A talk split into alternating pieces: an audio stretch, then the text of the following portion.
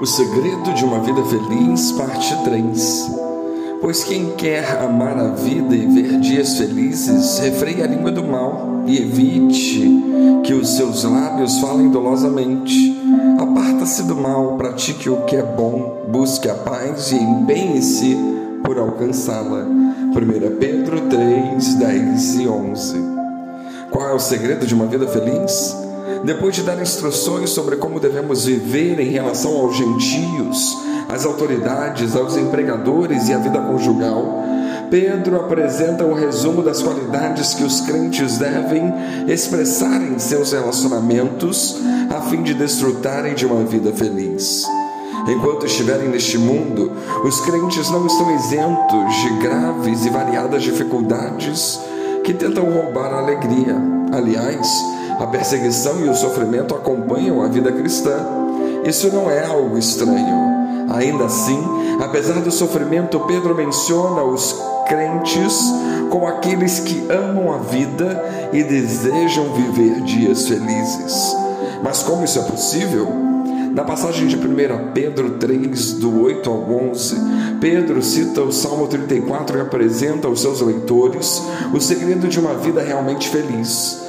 De acordo com essa passagem, existem pelo menos quatro áreas que os crentes devem praticar a fim de viver em dias felizes: uma atitude correta, uma resposta correta, um padrão correto e um incentivo correto. Falemos sobre um padrão correto. Pois quem quer amar a vida e ver dias felizes, refreia a língua do mal e evite que os seus lábios falem dolosamente Aparta-se do mal, pratique o que é bom, busque a paz e empenhe-se por alcançá-la. 1 Pedro 3, 10 a 11. Queremos ter uma vida boa? Pedro proclama quatro orientações sobre desfrutar a verdadeira felicidade. Em primeiro lugar, refreie a língua do mal, diz ele. A língua é muitas vezes rebelde e propensa ao pecado. Ora, a língua e fogo imundo de iniquidade. A língua está situada entre os membros do corpo e contamina o corpo inteiro, e não se pode pôr em chamas toda a carreira da existência humana, como também posta ela mesma em chamas pelo inferno. Em segundo lugar, evite que os seus lábios falem dolosamente. Além de abster-se da retaliação verbal, os crentes devem controlar a sua língua, evitando fofocas, calúnias, linguagem crua, engano, exagero e todos os tipos de maldade e loucura. Um falar autêntico e dirigi é dirigido ao bem de todos e significaria no nosso mundo uma revolução de imensas proporções. Não há lugar para mentira na vida de alguém que diz que ama a Deus. Temos sido uma fonte de vida para as pessoas. Nossa família é abençoada pelas nossas palavras. Em terceiro lugar, ele diz: aparta-te-se do mal, pratique o que é bom.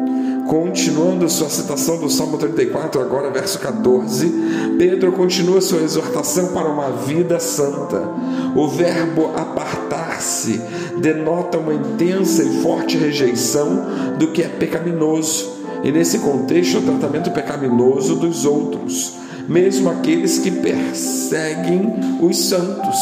Assim, a palavra apartar significa mais do que apenas evitar alguma coisa, significa abandonar porque desprezamos e detestamos, ou seja, devemos evitar o mal porque odiamos aquilo que é errado.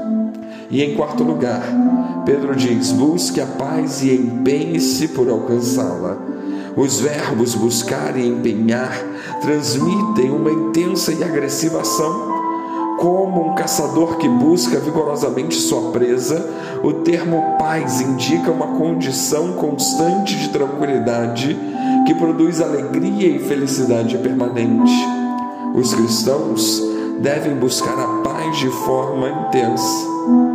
Assim, temos descrito um padrão correto que venhamos a exercê-lo. Que Deus os abençoe.